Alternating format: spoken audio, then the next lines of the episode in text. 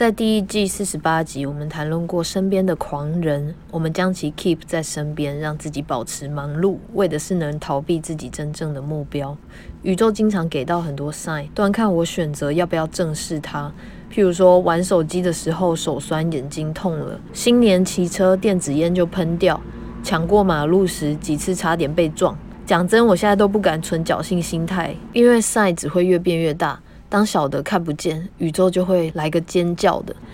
最近我有一个觉察是，当遇到逆境时，我会记得自问：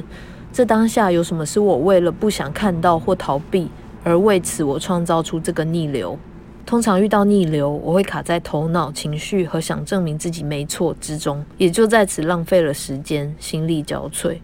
会不会我其实在逃避学习、逃避独处、逃避代办事项、逃避自我肯定，而为自己创造了困境呢？所有带出的一切，Part and Park